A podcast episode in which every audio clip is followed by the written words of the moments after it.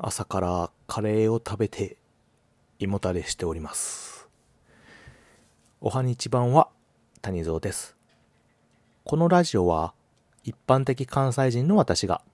取り留めのない雑談や日々感じたことなどを語るゆるいラジオ番組です。聞いても聞いていなくてもあなたの人生には何の影響もありませんので肩の力を抜いて暇つぶしや作業子守歌代わりに耳を傾けていただければ嬉しく思います。いや、朝からカレーはちょっときついですね。うん、あの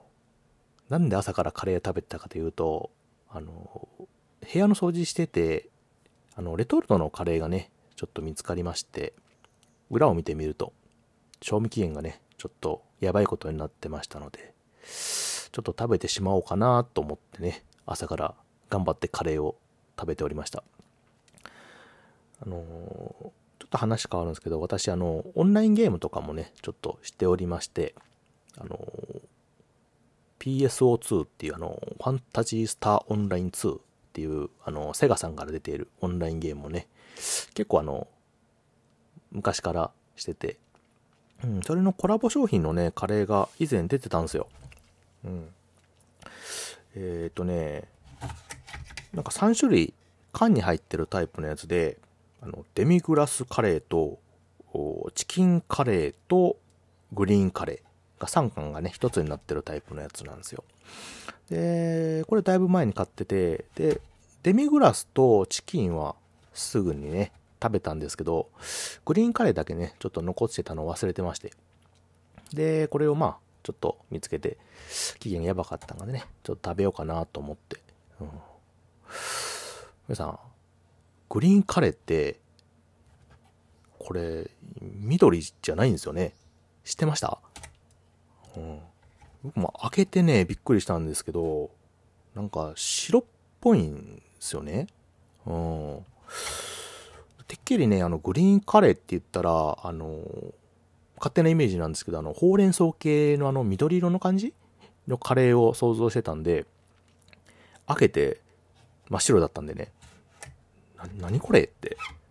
うん、思って、えー、で、まあ、温めてね、食べてみたんですけど、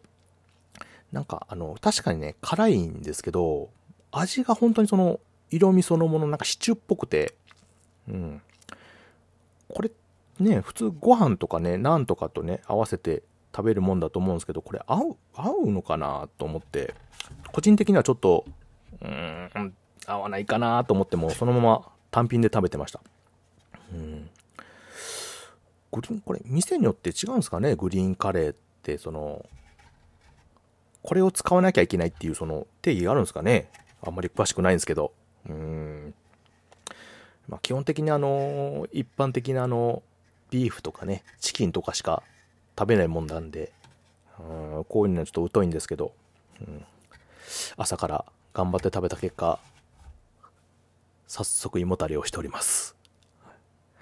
まあ、カレーもでも時々ね、カレー食べたくなりますもんね。あ特に寒い時期なんかね、美味しいですよ。あまあ、あの夏場にハフハフ言いながら食うのもね、なかなかいいですけど、あ辛いのはね、比較的大丈夫なんですけどね。うん、あの、皆さんも結構辛いの食べます？あのね、店によったらあの、10辛とかね、20辛とか。なんか以前ね、レトルトで、あの、なんか18金カレーとか言って、あの、ものすごい辛いカレーが流行って、あの、YouTuber さんなんかもね、よくなんか、トライ参加してたんですけど、あんなの食べられます？カレー。辛いの。うちもそこそこね、あの、辛いの食えるって言っても、10辛とかやったら結構きつい方っすわ。ああ。もう、いや、美味しい美味しくないっていう以前通り越してないですか？あれって。罰ゲームの部類っすよね。もうもはや。もうあの何辛とかっていうのに挑戦するあの人たちがいるのを見ても、よくやりますなってこう思いますよ。本当に。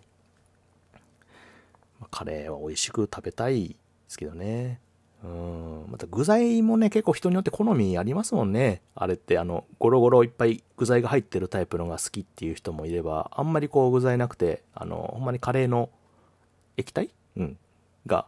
こう、美味しい。液体だけをこう、できるだけ食べたいっていうの方もいれば、まあ、ドロッとしたタイプとかね、サラサラしたタイプとか、皆さんもいろいろお好みがあるとは思うんですけど、うん。ああいうこだわりをね、こう語り出したらね、あの結構ガチでね、言い合いになったりとかね、あーしだすですよね、ああいうのって。うん。まあ、カレーだけじゃなくてね、あの、卵焼きとか。うんあれも味付けで結構好みありますもんね。あの、確かあの、甘い卵焼きとか、だしを入れるとか、あ簡単にあの、調理して後で醤油とかね、そういうので味付けするとか。うん家庭の味とかありますもんね。うちもね、だし、小さい時からだしを使って、えーしてたので、まあ、その味がベースになってますね。うん。あと、卵焼きと、あと、あの、味噌汁のだしなんですけど、あの、茅野屋さんっていうところのだし、うん。これ、すごい美味しいんですよね。うん、皆さん知ってます？茅野屋さんってとこの。うちね、ちょっとこういうの疎いんでね、あのー以前まではあの、スーパーのあの、よく、あの、メジャーなメーカーさんのね、あの、粉のやつを使ってたんですけど、いやこれもらってから、本当にもう、よく使うようになりました。あのーパック詰めのね、あのー出汁なんですよ。で、それでね、まあ、最初に出汁取るんですけど、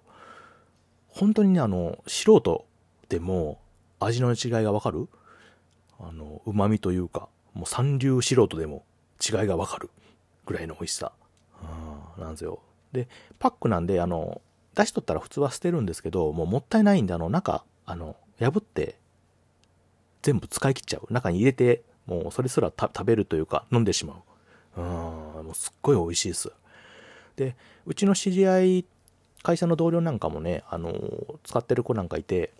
なんかアレンジで、あの、炊き込みご飯に、あの、中身入れたりとか、あと煮物とか、和風の料理には本当に何でも基本の出汁として使えるっていうんで、結構流行ってるっていう話なんですよね。うん。なんでまあ、もし、あの、まだ知らないとか使ったことないっていう方がいたら、ぜひちょっとお試しください。もうこれを使うことによってワンランク、ツーランク料理の腕が、味が上がるのはもう浮き合いでございます。と、かやの屋さんの回し物のように紹介しておりますけれども。うん。いや、でも本当に出汁で変わりますね、料理って。うん。なんか他のあの、ヨーロッパとか、あの、ね、アジアとかのところにも、その、まあ、出汁っていうか、まあ、ベースになるようなものっていうのは存在すると思うんですけど、日本の出汁っていうのは本当に優れてると思います。素人ながら。うん。あの、ヨーロッパとかにね、あの、旅行した時に、あの、いろいろ食べたんですけど、まあ、その、なんていうんですかね、素材の味とか、あの、ベースのなんていうかな、ブイヨンいうんですかね、コンソメ？ブイヨン？的なものはあるんですけど、やっぱりその、まあまあ、そのすごいいいとこやったら違うと、違うかもしれないんですけどね、普通の一般的な店なんかって言ったら、そこまでその、すごく出汁を効かせてるってイメージはないんですよね。うん。素材の味っていうのは結構大事にしてるイメージは向こうもあったんですけど、やっぱりその同じそのパスタとか、なんか鶏とかの料理なんかも食べたんですけど、正直、日本のね、あのファミリーレストランとかあるじゃないですか。あっちの方の、その、まあ、素材とかはまた別ですよ。その、基本の味っていうのは、やっぱりなんかこう、優れてる気がしました。あ まあ、僕はその三流素人なんで、その味の違いがわからないっていう可能性もあるんですけどね。まあ、純粋にその、ね、まあ、日本人の好みの味ってのもあると思うんですけど、うん、その出汁というか、この基本の仕込みの段階のものっていうのはね、だいぶ違うんかなとうん思いましたね。まあ、それだけね、こんな出汁の文化っていうのは日本は進んでるんですかねこれは。うん。まああの、うどんとかのあの、基本のね、スープっていうんですか？あれってね、ラーメンとか、ああいうのって結構あの、冒険したりとかいろんな、そのスープ作ってるとこって、結構あの、美味しくないっていう感じるとことかは、まあ、たまにあったりはするんですけど、うどんの基本の出汁っていうのは、まあ、ほぼほぼあの、余計なことしなければまずいってことはないと思うんですよ。うん。その麺の柔らかさとかそんなのあると思うんですけど、大体多分食べれる。うん。それから考えても、やっぱり、もう、基本のところの出汁っていうのは、もう完成され尽くしている。何に使ってももう、外れないっていうもう万能調味料なんですかね。もう、料理研究家でもないのにちょっと語ってしまいましたけど、うん。まあ、それぐらい感動したという話でございます。うん、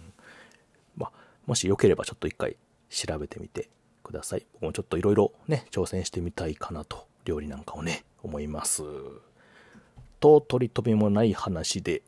ね、食事の話ばっかりになってしまいましたけども、お時間となりました。もしよろしければ、また聞いていただければ嬉しく思います。それでは、あ良い一日となりますように。またね。バイバイ。